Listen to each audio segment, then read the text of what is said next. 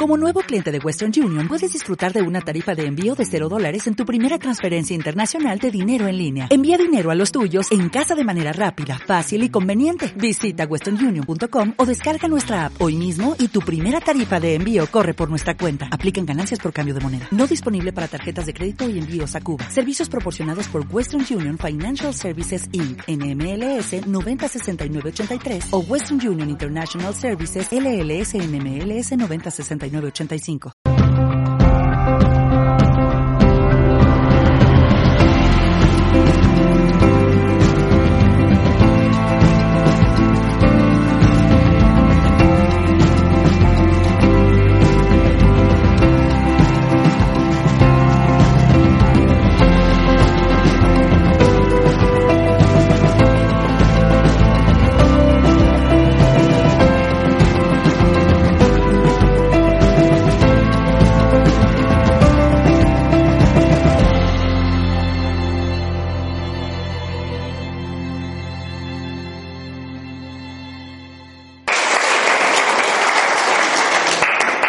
Bueno, pues primero de todo, dar las gracias a, Ana Jesús por invitarme y dar las gracias a todos vosotros por, por estar aquí. Eh, bueno, yo tengo que, yo me llamo Juan Rodríguez Valero, soy homeópata, pero eh, yo no iba para homeópata. Es decir, eh, no sé para lo que iba, en todo caso para otras cosas, pero para, para esto no. Bueno, hace ya bastantes años que me encontré con el doctor José María Cardesín, yo fui de paciente y en la media hora que tuve de visita con él, la cabeza me hizo así, ¿no? El, ¿Qué ocurrió? Bueno, ocurrió que me empezó a explicar una serie de cosas que, que para mí me parecían ciencia ficción. Y, y, bueno, y la verdad es que empecé a estudiar. Empecé a estudiar en la academia, donde, donde daba clases su hijo, y cuando acabé de estudiar, todavía estuve cuatro años con él en consulta, aprendiendo su método. La verdad es que desde aquí, pues, las gracias eternas a él, porque no solamente porque cambió mi vida, sino porque me, levanto por la mañana para hacer algo que vale la pena hacer. Eh, la homeopatía, teóricamente, la inventó Hahnemann en el año 1780. Lo que ocurre es que los antecedentes que tiene, es decir, la cura por similitud, ya datan de Hipócrates, es decir, Hipócrates ya hablaba de curar por similitud, y eso era 500 años antes de Cristo, aunque él también usaba otros métodos, pero ese lo contemplaba sobre todo para, para curar cosas que no sabía lo que eran. Entonces, eh, Paracelso en el año 1500 aproximadamente también curaba por similitud. Eh, realmente eh, Hahnemann era un médico que traducía libros y él traduciendo eh, un libro de medicina eh, leyó que la quina trataba el dolor de estómago. Claro, él se había intoxicado con quina y le había provocado una gastritis y un dolor de estómago bastante fuerte. Cuando él pensó que allí había un error y que aquello seguramente había que corregirlo, se dio cuenta de que la diferencia entre la intoxicación que él tuvo y la, y la y lo que ponían para curarlo era la dosis, es decir, la dosis era infinitamente menor para curar que la que él usó para intoxicarse, ¿no? Entonces, a partir de ahí, la verdad es que ser amigo o pariente de Hahnemann no era una suerte, porque él empezó a experimentar con todos los que tenía al lado y, y, y empezó a practicar unas cosas que se llamaban patogenesia, o sea, es decir, él intoxicaba voluntariamente a los que se prestaban y, después los curaba. ¿Qué ocurre? Cuando él usaba arsénico, pues después los curaba con arsénico, pero los curaba con arsénico hecho a dosis infinitesimal, que es en realidad lo que es la homeopatía. La homeopatía no es una sustancia química. Cuando se habla del principio activo de la homeopatía, el principio activo de la homeopatía es una frecuencia que nosotros ni siquiera tenemos que saber cuál es, porque el cuerpo ya la reconoce. Entonces, a partir de ahí, él creó una cosa que se llamó la ley de la similitud, que dice, toda sustancia activa que aplicada a una persona sana le provoque una serie de síntomas, le curará de los mismos síntomas si se la damos a dosis infinitesimal. Bien, entonces, eh, bueno, pues eh, cuando, cuando alguien crea una, una ley, el concepto ley es el concepto 100% de seguridad de que ocurre. Es decir, la ley de la gravedad, si sueltas una cosa, la posibilidad de que quede suspendida es ninguna. Es decir, caerá siempre. Cuando alguien establece una ley, quiere decir que él siempre, siempre, siempre que lo probó, funcionó. Es decir, decir que la homeopatía no funciona es decir, yo qué sé, pues eso, que el sol no saldrá por el este y se pondrá por el oeste. O sea, es algo absolutamente absurdo. La verdad es que si no funcionara, los homeópatas no tendríamos a nadie en nuestra consulta y la realidad es que cada vez hay más gente que lo único que quiere es curarse y no le importa mucho exactamente saber cómo y por qué. Una cosa a tener en cuenta es que nadie se pregunta cómo funciona una aspirina. En realidad eh, nadie lo sabe y por qué funciona menos. Lo único que ocurre es que, bueno, hay una cosa que es eh, mm, oficial y otra cosa que, que, no lo es. Bien, entonces, eh, ¿qué es lo que hace la homeopatía? La homeopatía, cuando nosotros tomamos un granulito, unos granulitos de homeopatía que se deshacen en la boca, lo que hace es que da una información al cuerpo. El sistema nervioso central lo reconoce y actúa. Es decir, si tienes tos y tomas algo para la tos, cuando lo tomes, la tos te mejorará. Si tienes fiebre, te bajará la fiebre y si tienes eh, una neumonía y te lo prescriben adecuadamente, pues te curarán. ¿Por qué funciona? Bueno, pues funciona porque, porque funciona. No hay nada, nada más que se, pueda, que se pueda explicar. Sencillamente es así.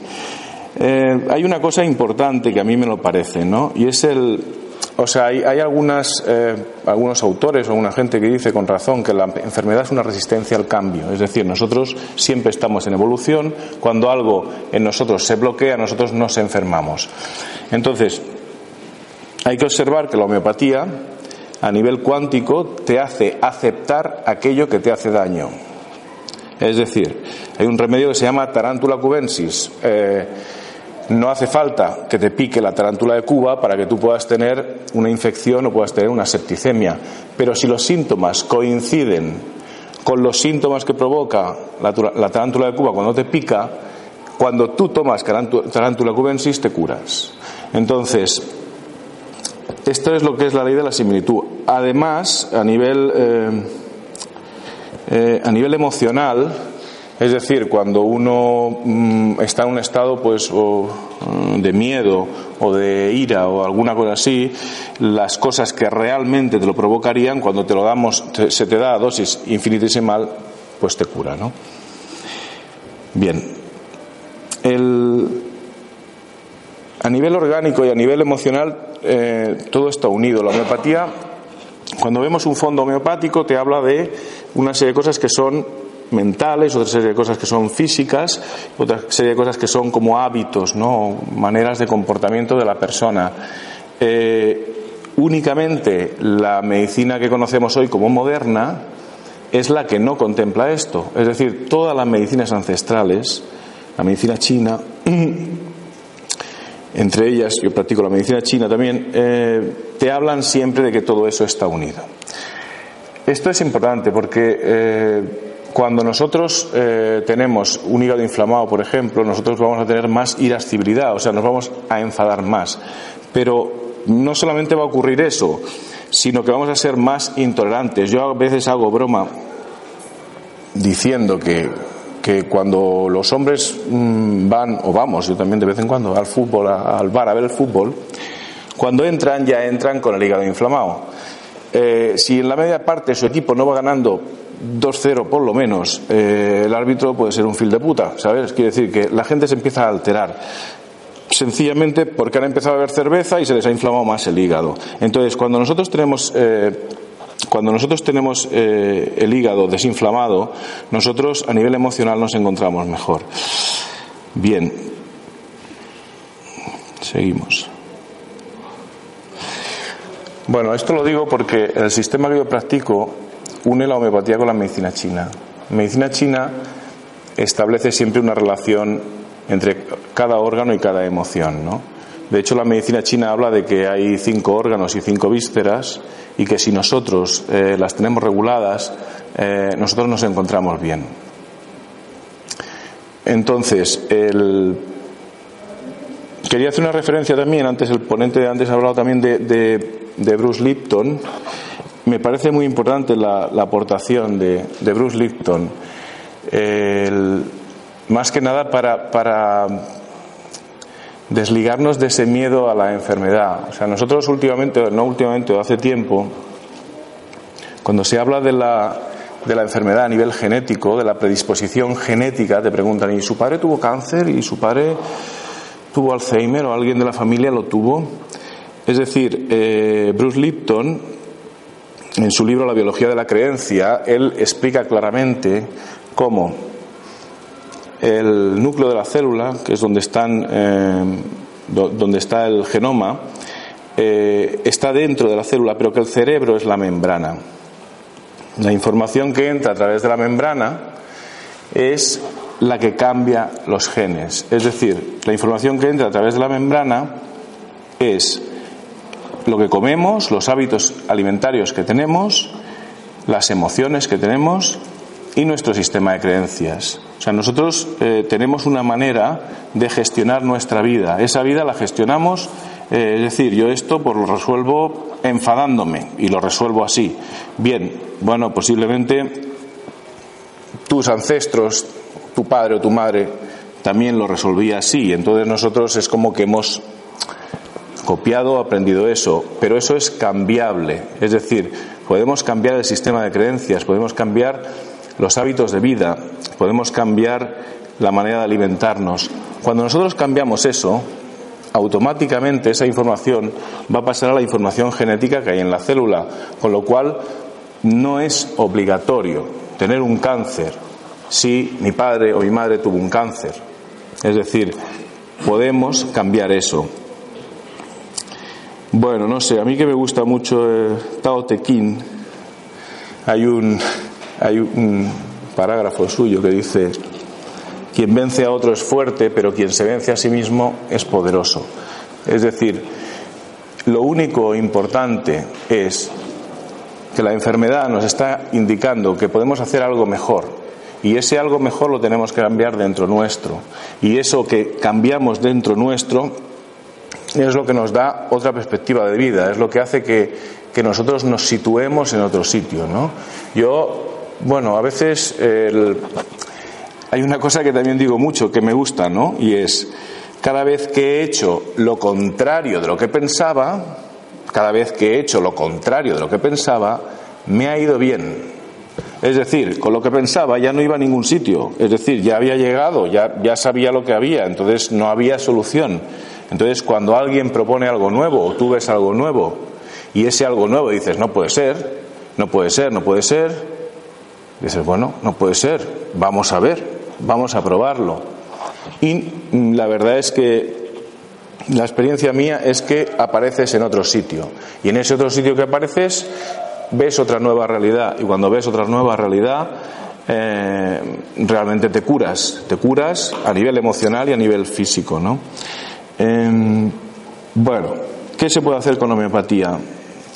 Bueno, con homeopatía la verdad es que se puede hacer de todo. Eh, la homeopatía, al funcionar por similitud, solo nos hace falta alguien enfermo para tratarlo. Entonces, como la base ya la tenemos, pues, pues es cuestión de, de verlo. Con homeopatía se tratan síntomas agudos. Agudos es todo lo que conocéis como yo que sé, una, gripe, una gastroenteritis, un dolor de cabeza, eh, eh, insomnio, dolor de rodillas, en fin, todo eso se puede tratar con homeopatía. Lo que ocurre es que es mucho más interesante eh, llegar a las causas orgánicas y ver también las conexiones emocionales que hay en aquella persona. Es decir, no coger el síntoma como algo que hay que paliar y que evidentemente la persona lo quiere solucionar, porque el que le duele la cabeza no quiere que le duele la cabeza, eso es evidente, pero si además de darle alguna cosa que le mejore el dolor de cabeza, el dolor de cabeza nos sirve para ver qué es lo que está pasando a nivel orgánico, entonces nosotros podemos ir a tratarle el hígado, a tratarle el riñón, en fin, a tratar el estómago, lo que esté causando aquel dolor de cabeza de verdad. Y aquello, además, va a estar ligado a un tipo de emoción. En el caso del hígado es eh, la ira, la intolerancia, las cosas que no nos gustan, aquello que no, no, esto no tiene que ser así. Bueno, no tiene que ser así, pero mientras te te rebelas contra eso, tu cuerpo lo está padeciendo. Entonces, em, a nivel de riñón, por ejemplo, es el miedo, es la incertidumbre, em, es lo que, lo, que, lo que más afecta a riñón y a nivel de estómago, por ejemplo, es la preocupación. ¿no? Ah, sigo. Bueno, se trata de todo. Temas digestivos, respiratorios, intolerancias, cefaleas.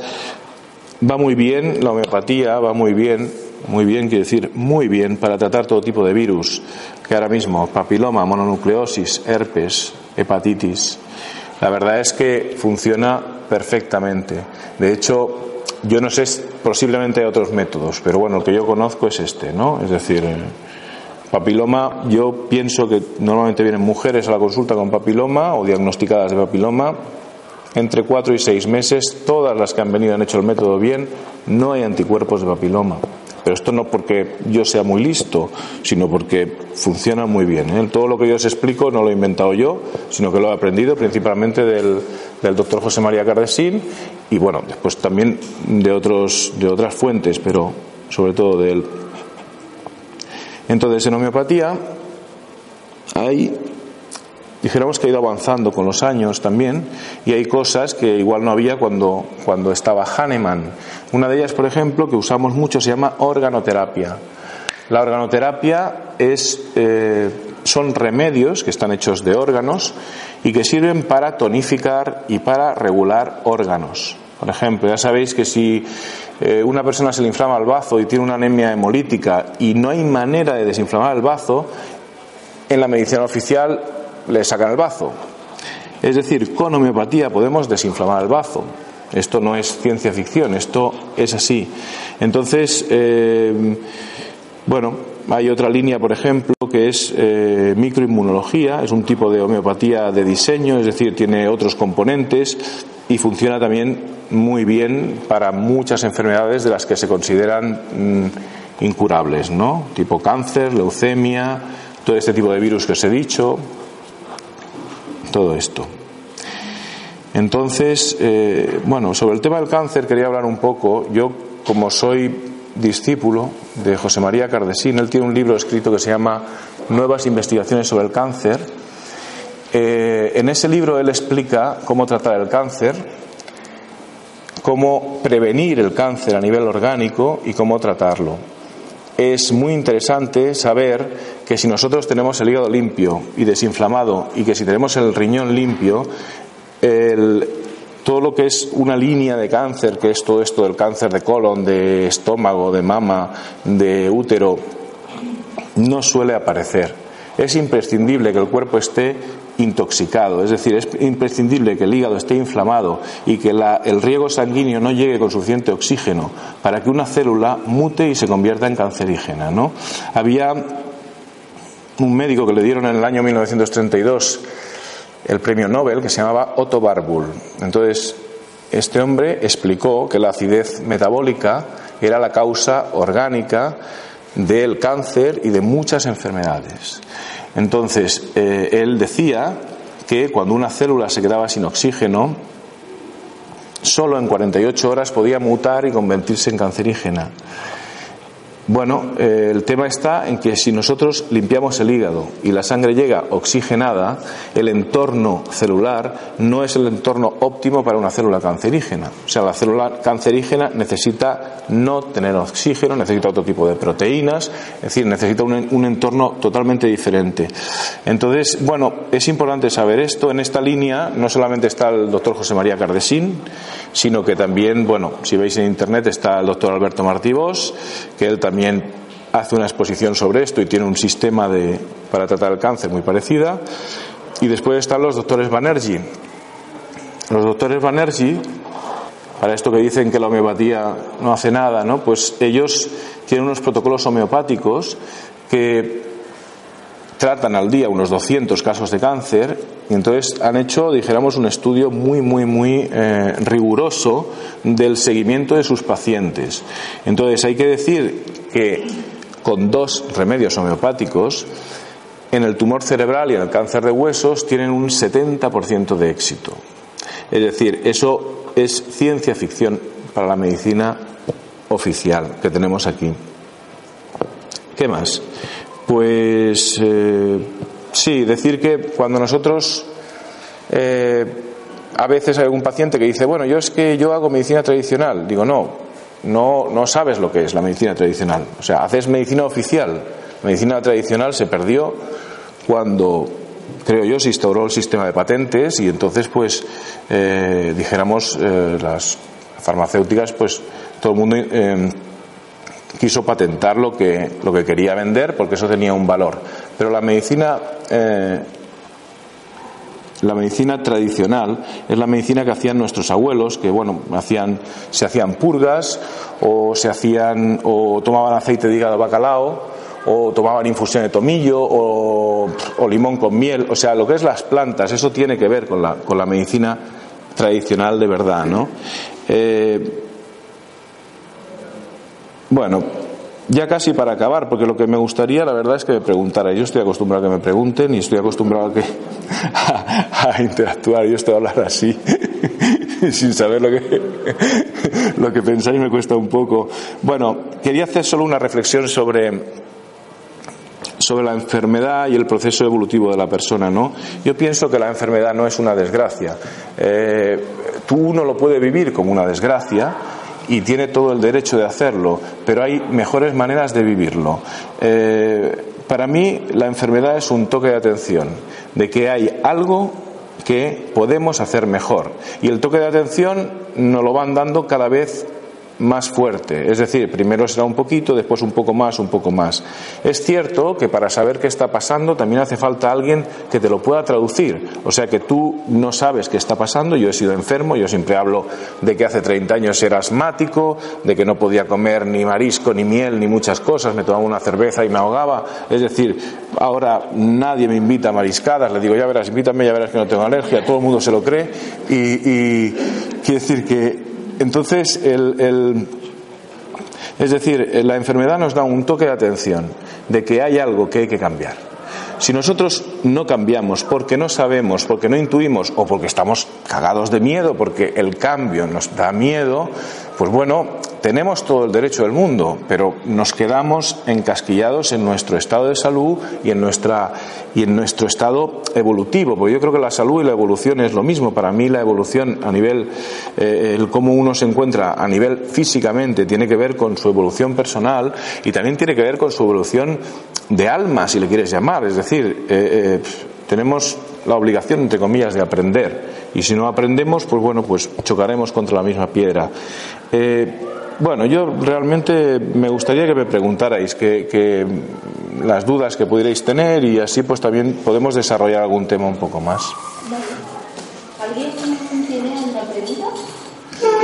Vale. Hola, Juan. Hola. estado muy bien. Yo soy una paciente Quería preguntarte, tú dices que la homeopatía actúa a nivel del síntoma. El síntoma está eh, bueno, con un órgano y luego siempre hay algo a nivel emocional. ¿Actúa también a nivel emocional para cambiar esa relación? O sea, no solamente estos dos elementos. Sí. O sea, ¿es, global la homeopatía? Es global, sí, es global siempre. Los fondos es lo que comentaba. Un fondo homeopático, cuando tú te lo lees, ves que te habla de muchas cosas. Te habla de una serie de hábitos, te habla si se despierta a las 2 o las 4 de la mañana, eh, si el dolor de cabeza lo tiene en el lado izquierdo o en el lado derecho. Entonces, claro, es muy preciso. O sea, realmente Hahnemann, es lo que yo digo, Hahnemann hizo un estudio muy preciso, se nota mucho los fondos que ya no investigó Hahnemann, muchos de ellos que pone cuatro cosas y realmente tú sabes que aquello sirve para muchas más, pero eh, la realidad es que el cuerpo siempre funciona global. Es decir, nosotros cuando, por ejemplo, yo pongo unos ejemplos un poco sencillos, pero bueno, yo, si tú estás sentado y te pisan un pie, ocurrirán dos cosas. Una que te dolerá y otra que tendrás un poco de irascibilidad, ¿no? Y dirás, oye, ten cuidado a ver dónde pisas. Es decir, el hígado está implicado en todo lo que es la, la musculatura del cuerpo y cuando algo ocurre en la musculatura del cuerpo, nuestro hígado lo va a notar. Y cuando algo nota nuestro hígado, nosotros nos vamos a enfadar. Entonces, siempre es así. En homeopatía, si una persona tiene un dolor de cabeza, tú le puedes dar un remedio para ese dolor de cabeza y le puede mejorar. Eh, en mi caso, además de eso, yo pienso que es importante ver de qué órgano, de qué disfunción de órgano viene y solucionarlo. Y además preguntarle si ha pasado algún evento que le ha suscitado el tipo de emoción que tú sospechas que pueda tener. Entonces sí, la homeopatía en realidad bien hecha es, es global y creo que la curación tiene que ser global. No, no, no creo en una curación así solo sintomática. Tú sabes que los enfermos de cáncer normalmente hacen tratamiento clásico de quimio y de radio. Entonces cuando les dices, oye, ¿por qué no vas también al homeópata? Te dicen, no, porque me han dado una lista de cosas y yo no sé si la homeopatía interacciona con todo esto que me están dando y luego a ver si el médico dice que no funciona por la homeopatía.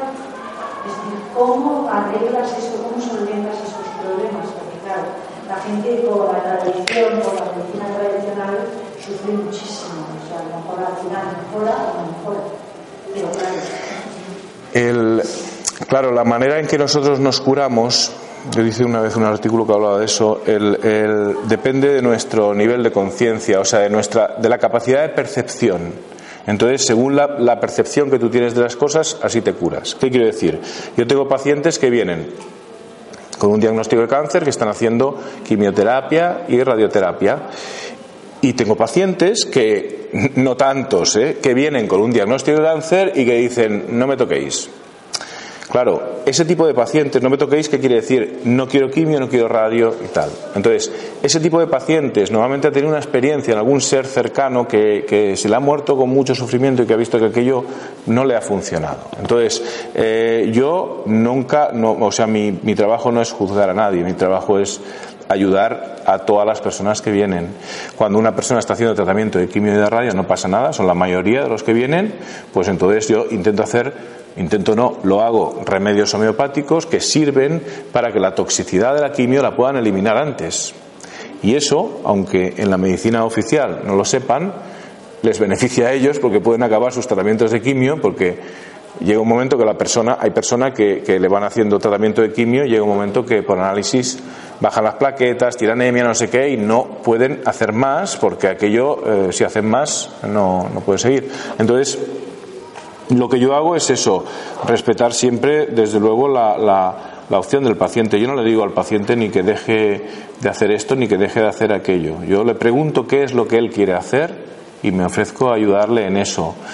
Después, pues bueno, y ahora mismo, mira, esta semana pasada venía una paciente que tengo de carcinoma, esta chica no ha querido hacer ese tratamiento, pero en tres meses, puede que en cuatro, no se le ve nada ya. Quiere decir que tenía un, o sea, un carcinoma de, de piel en la cabeza por una biopsia que le habían hecho y, y bueno, ya no sale nada. Al cabo de un mes o dos fue a otro dermatólogo y ya le dijo que era un quiste seboso o algo así, es decir, ya no tenía pinta de carcinoma.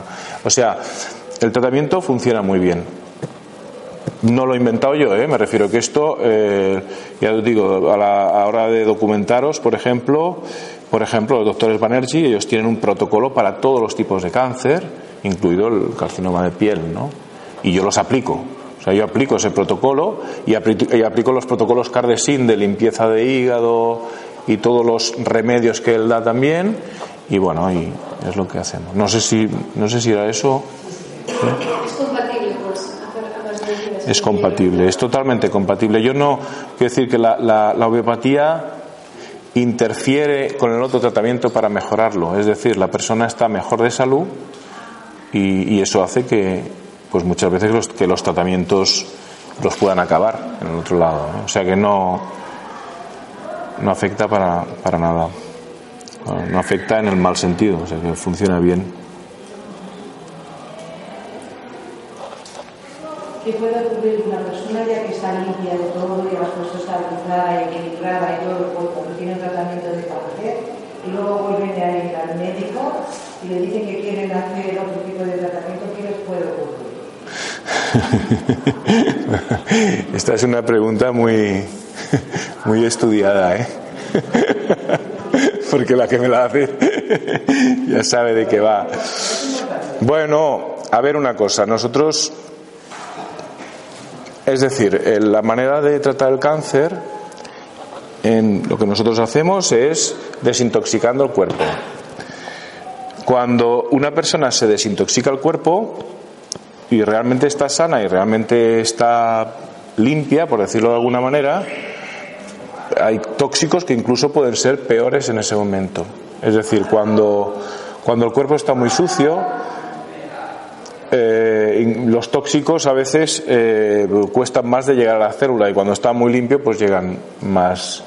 ¿Qué puede ocurrir? Hombre, yo no lo aconsejo porque cuando la persona se encuentra bien, para mí mejor que no le hagan ningún tratamiento de quimioterapia ni de radio porque lo normal es que empeore.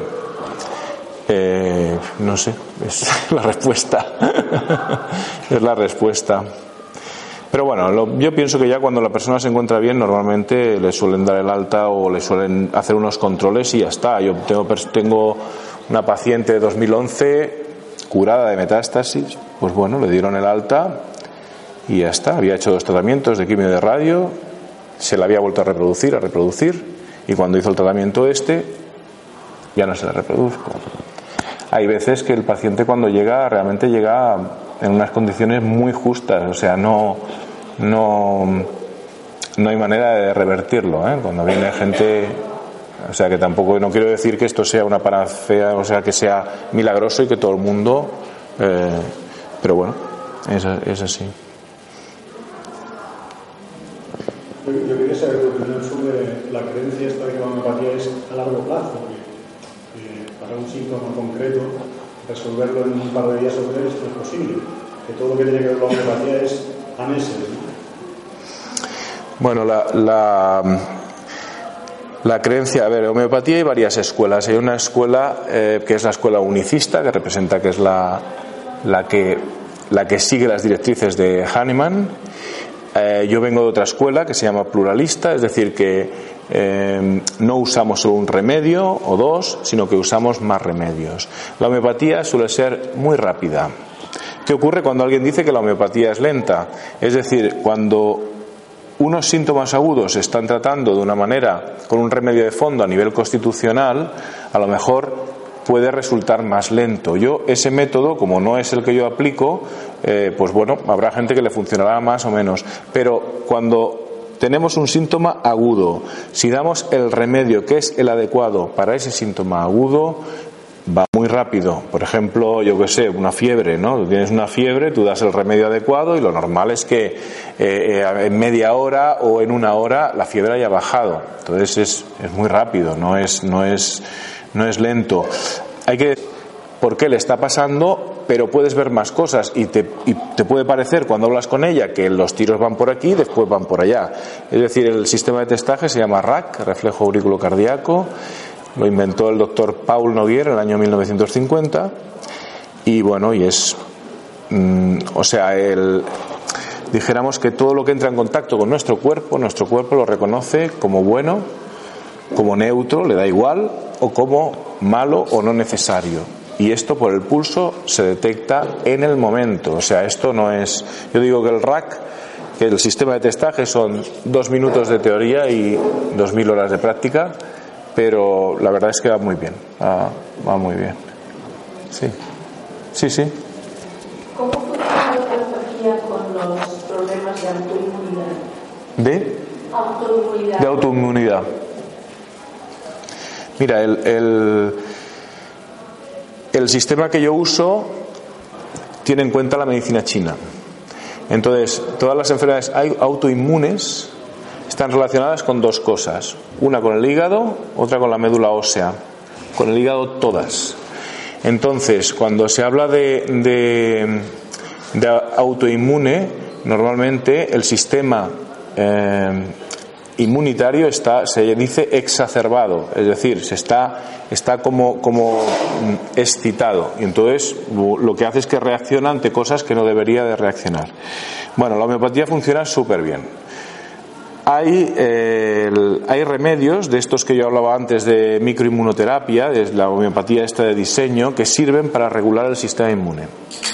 Esto es una manera de hacerlo, que lo aplico, pero hay otra manera de hacerlo. Es decir, siempre que hay esto, el hígado suele estar inflamado. Importantísimo limpiar y desinflamar el hígado.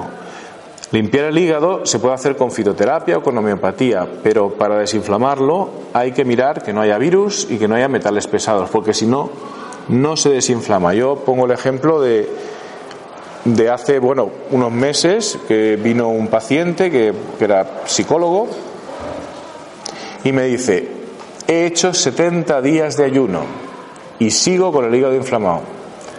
Es decir, yo no conocía a nadie, no sé si conoceré a alguien en el futuro, que haga 70 días de ayuno, porque vamos, yo desde luego, pero que te digan que después de 70 días de ayuno tú tienes el hígado inflamado, quiere decir que dejar de comer no fue suficiente para desinflamar el hígado.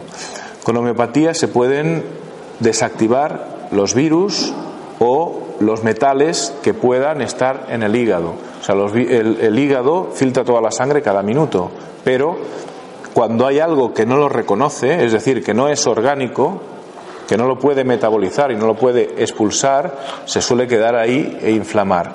Eso suele provocar las enfermedades autoinmunes que después cada persona le afectan de una manera diferente. Funciona muy bien, ¿eh? Muy bien.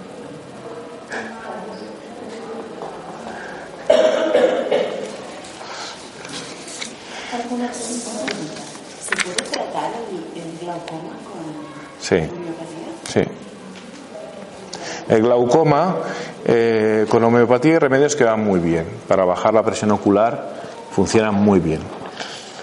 Vale, dicho esto, si una persona viene con glaucoma, como el glaucoma eh, está en el ojo, eh, el hígado rige la vista, con lo cual yo lo voy a mirar que el hígado esté regulado. Además de eso, el meridiano de estómago pasa por el ojo yo le voy a mirar que el estómago esté bien. Entonces, cuando nosotros, aparte de darle el remedio que le baje la presión ocular, le miramos hígado y le miramos estómago, las posibilidades de éxito son bastante grandes. Y en todo caso, siempre vale la pena eh, usar, bajo mi punto de vista, homeopatía que no usar eh, química. Pero bueno, esto es una opción de esto es una opción de cada uno. ¿eh? O sea, yo el, a ver, a nivel de, a nivel de medicación, yo hago una, una diferencia, cada uno puede, puede pensar lo que quiera, pero el, las medicaciones químicas todas tienen efecto droga, es decir, todas tienen eh, bueno, un inhibidor de síntomas, pero que eh, tiende a enmascarar. Entonces, cuando nosotros tomamos homeopatía, la, la, homeopatía es cuántica, o sea, la homeopatía no tiene efecto droga, con lo cual no eh, enmascara una realidad, sino que te sitúa en otro sitio para que tú puedas crear esa realidad, que de hecho es lo que, lo que ocurre. O sea, que tú puedes llegar a otro sitio y en ese sitio tú ya eres otra persona y no tienes aquellos síntomas ni aquella enfermedad. Es una manera de ver, eh, de ver el cuerpo humano y una manera de saber cómo tratarte, elegir cómo tratarte. Yo, mm, la verdad es que es fantástico. es fantástico. Para la, glaucoma va bien, para la presión arterial también va bien. O sea, mira, la presión arterial, por ejemplo, nosotros ahora sabemos que si seguimos los guiones oficiales, eh, a partir de una edad, pues tendremos que tomar para la presión, para el azúcar o para el colesterol. Es decir, eh, la presión arterial la regulan las glándulas suprarrenales, la máxima. Entonces, con homeopatía podemos regular las glándulas suprarrenales. O sea, en homeopatía hay un remedio que se llama glándulas suprarrenales. Y cuando tú le testas por el pulso y ves que las glándulas suprarrenales están en más, una de las cosas que puede ocurrir es que tenga la presión alta. Otra de las cosas que puede ocurrir es que la persona tenga bastante miedo es decir, cuando nosotros tenemos miedo, nuestras glándulas suprarrenales se ponen en más porque si tenemos que salir corriendo no vamos a estar en estado relajado. Bien, entonces, si nosotros tratamos con, con, las glándulas suprarrenales las mismas, podemos regular la máxima. Lo que ocurre es que la mayoría de casos es que la mínima está descompensada. La mayoría de gente que tiene problemas de presión te habla la mínima descompensada. Bueno, la mínima descompensada no es ni más ni menos. Esto es la arteria. La arteria se forma una capa que se llama ateroma y que tiene colesterol y restos calcáreos. Esto va cerrando la luz de la arteria. Cuando nosotros el aparato nos aprieta, pues nosotros damos la máxima. Cuando el aparato suelta, damos la mínima. Si la arteria tiene poca luz, la mínima será alta, porque el corazón que sabe más que nosotros, sabe que tiene que bombear más fuerte para que llegue la sangre. ¿Qué es lo que hay que hacer? Lo que hay que hacer es eliminar el ateroma de la arteria. Pero el ateroma lo elimina el hígado. Es decir, hay gente que dice, bueno, es que hay que eliminar, sí, pero es que yo ya tomo lecitina de soja, yo ya tomo tal, sí, vale, pero tienes el hígado sucio, inflamado. No está eliminando el colesterol ni la capa de ateroma. O sea, primero, limpiar hígado, desinflamarlo, después dar para que y además se nota, ¿eh? cuando vas al lavabo se notan las heces que, vas, que estás eliminando. Cuando tú estás eliminando esta capa, entonces se te puede regular la mínima. Esa es la solución, la solución natural. Si hay algo que tú tienes que tomar siempre y que si lo dejas de tomar la presión otra vez se altera, quiere decir que no te está curando, quiere decir que está inhibiendo aquellos síntomas, pero que no te está curando. Si se hace de esta manera, lo normal es que la persona, bueno, pues esté tranquila. Y si en un momento dado se quiere bajar la presión, con homeopatía también lo puede hacer. Pero dijéramos que es un trabajo. A mí el doctor Cardesín me decía, la verdad es que yo la experiencia con él, pues eh, ha sido increíble. Entonces él me decía que en China, él hizo el doctorado en China, medicina china, si el médico, si a ti te duele aquí y el médico mira aquí, le llaman pequeño obrero. Si a ti te duele aquí y el médico establece una conexión y dice que, bueno, esto de aquí puede que haya una relación por aquí, le llaman mediano obrero. Pero si a ti te duele aquí y el médico establece una conexión y llega a la causa orgánica y la soluciona orgánicamente, le llaman gran obrero. Es decir, aquí estamos acostumbrados a ver las cosas en pequeño obrero. Me duele aquí, me tomo aquí. ¿Se soluciona? Fantástico. ¿No se soluciona? No hay cura. Bueno, es una manera de tal. Yo creo que, bueno, compañero antes lo decía, la medicina china está años luz por delante de la medicina actual. Es posible que venga alguna de esas civilizaciones perdidas que nos, que, bueno, que nos habla de la historia o que no nos habla y, el concepto el concepto que tiene la manera en que se relacionan los órganos y la manera en que pasa la energía te da una capacidad para solucionar cosas que no, o sea, a la persona le duele en un sitio, es que me duele aquí, me han hecho radiografía, ecografía, no sé qué, análisis, no sé cuánto y no hay nada. Claro, no hay nada, si es que da igual, porque te duele aquí y la causa está en otro sitio. ¿eh? Yo siempre digo que los, los diagnósticos son ciertos cuando te han curado. Mientras tanto es una hipótesis. Es decir, cuando lo que te dicen es cierto y tú dejas de tener el síntoma porque ya te has situado en otro sitio y te has curado, pues lo que te dijeron era verdad. Mientras tanto, entonces claro, estamos, la verdad es que estamos acostumbrados a muchas hipótesis sin solución. Bueno, esto es así y no tiene cura. No he encontrado, lo digo siempre, en homeopatía ni en medicina china el capítulo enfermedades incurables, yo no lo conozco. No lo ponen. Hay una persona que puede no tener reverso, llegar a un sitio en el cual, pues bueno, pues, pues eh, llega al fin de sus días y punto. Pero no porque su enfermedad sea incurable en general, sino porque la persona ha llegado a ese, a ese momento. Entonces, claro, es una manera diferente de ver las cosas, de liberarnos del miedo, porque el miedo es enfermizo.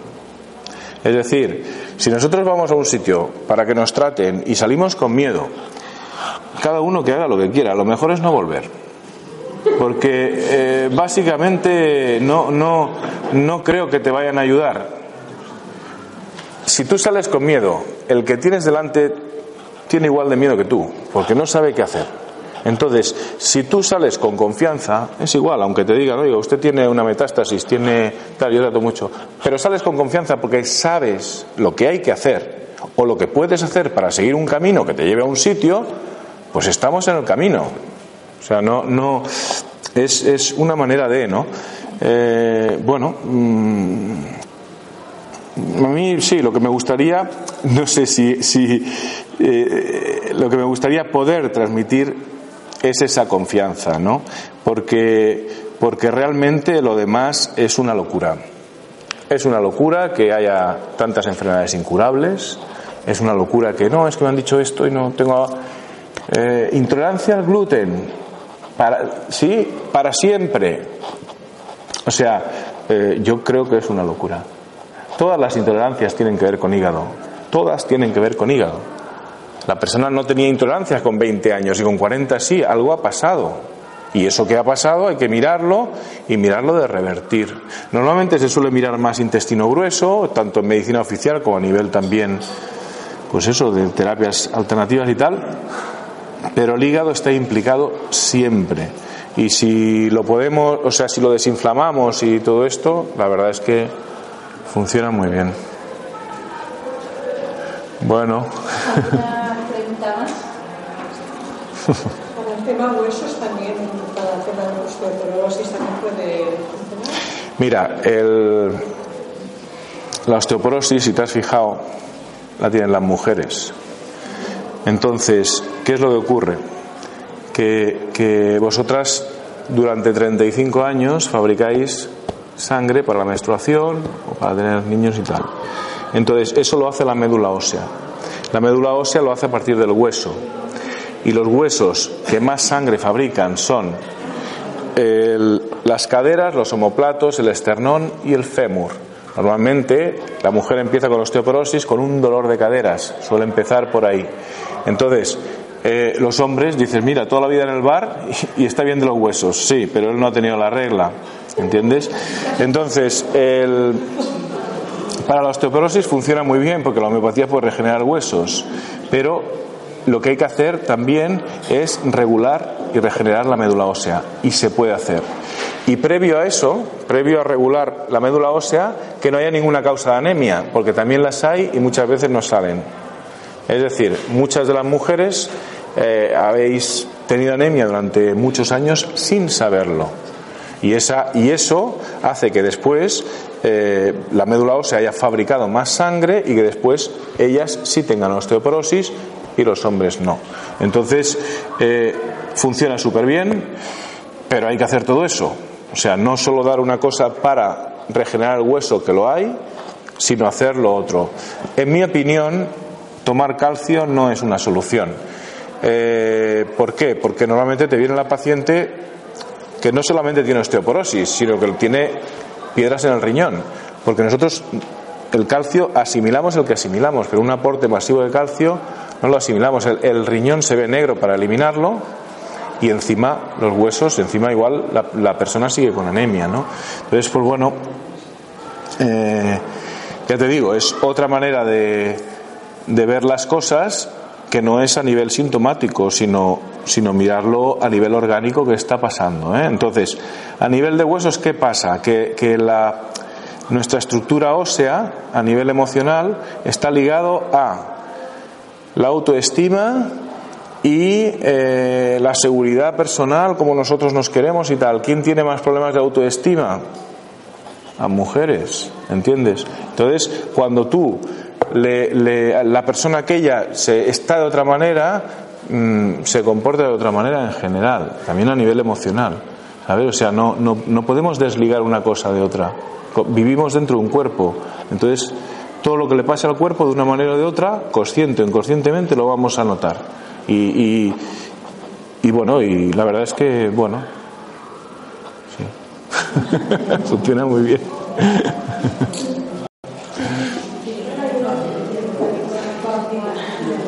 Dime, dime. La homeopatía funciona muy bien en animales, que funciona en niños, por eso se dicen que es un placebo. Ahora, la- sí. Pero en una de las veces que una conferencia que estuvimos preguntamos por lo de las plantas, ¿no? Y que eso yo también lo he podido comprobar, ¿no? Como que la homeopatía funciona bien con, con las plantas. ¿no? Sí. O sea que necesitas tiempo, pero yo lo, Mm. Sí, el, Sí, ahora, ahora lo explico. Bueno, el argumento del placebo, yo no sé si puede haber un argumento más, mm, más eh, eh, idiota en la historia de la humanidad, ¿no? Porque claro, yo tengo mis, paras, mis, mis, gatos tienen unas garrapatas así, les pongo homeopatía y se les caen y dice, bueno, ¿qué pasa? Que el gato sabe que le has puesto homeopatía y claro, y todos los pacientes que son bebés, que vienen con problemas eh, respiratorios, digestivos o lo que sea, si el argumento del placebo es, quiere decir que no han encontrado otro. Entonces, pues bueno, es ese. El tema de las plantas, claro, yo siempre lo explico. Yo tenía, bueno, el, el, bueno, mi suegro nos dejó un huerto y yo el tema de la horticultura no lo había contemplado nunca, pero bueno, allí nos dejó el huerto, ¿no? Entonces, eh, resulta que, que nada, que no comíamos pepinos ni para atrás, ¿eh? O sea, los pepinos se ponían amarillos y tal. Eh, claro, a mí el tema de sulfatar con sulfato de cobre y tal no, no es una cosa que me, que me apasione y al final pensé, bueno, pero si estoy tratando gente con homeopatía, ¿por qué no voy a tratar las plantas? Total, que hice un remedio a partir de las hojas de los pepinos y los empecé a tratar. Y bueno, no tengo la foto porque esto de las tarjetas de los móviles acaba uno perdiéndolas, pero bueno, fue impresionante. Es decir, había nueve matas aquí y una aquí. Traté estas de aquí y esta no. Al cabo de 15 o 20 días, las de aquí estaban así y la otra estaba así y amarilla. ¿Sabes? Entonces, mmm, quiero decir que fue impresionante. A partir de ahí empecé cada año un poco de huerto, cada vez menos, porque, porque no se puede con todo, pero, pero a tratar todas las plantas con homeopatía y es lo que uso. Y la verdad es que comemos, nosotros todavía tenemos tomates y llevamos tres meses comiendo tomates. No entro ni en el huerto, ¿eh? pero. Entonces, primero empecé haciendo remedios a partir de cada planta, que funcionan muy bien, pero claro, como eso me daba el tema de que, bueno, ahora tomates uno, ahora pepinos otro, ahora tal, pues al final he hecho dos o tres que funcionan para todas. Y entonces les echo a todas y ya está. Le puedes echar a las flores, le puedes echar a todo. Entonces la homeopatía funciona a nivel cuántico, funciona muy bien. Se puede saber qué homeopatía le va bien a la planta también, cogiéndote tú el pulso. Esto es, bueno, es un tema un poco así más largo, que se podían hacer pruebas y todo, pero es, es fantástico, es fantástico. Entonces, sí, la verdad es que la homeopatía es, un, es una cosa que, que el día que se empieza a usar en plantas no tendremos ningún problema con, porque claro, la homeopatía es agua, es decir, que lo que tú, le echas a las plantas te lo bebes tú si quieres, o, es decir, que no tiene, no, no, hay, no hay química. Si lo analizan dirán, ay, aquí no hay nada, y es placebo. Pues fantástico, fíjate tú. Como la planta no sabe que es placebo, pues le va estupendo.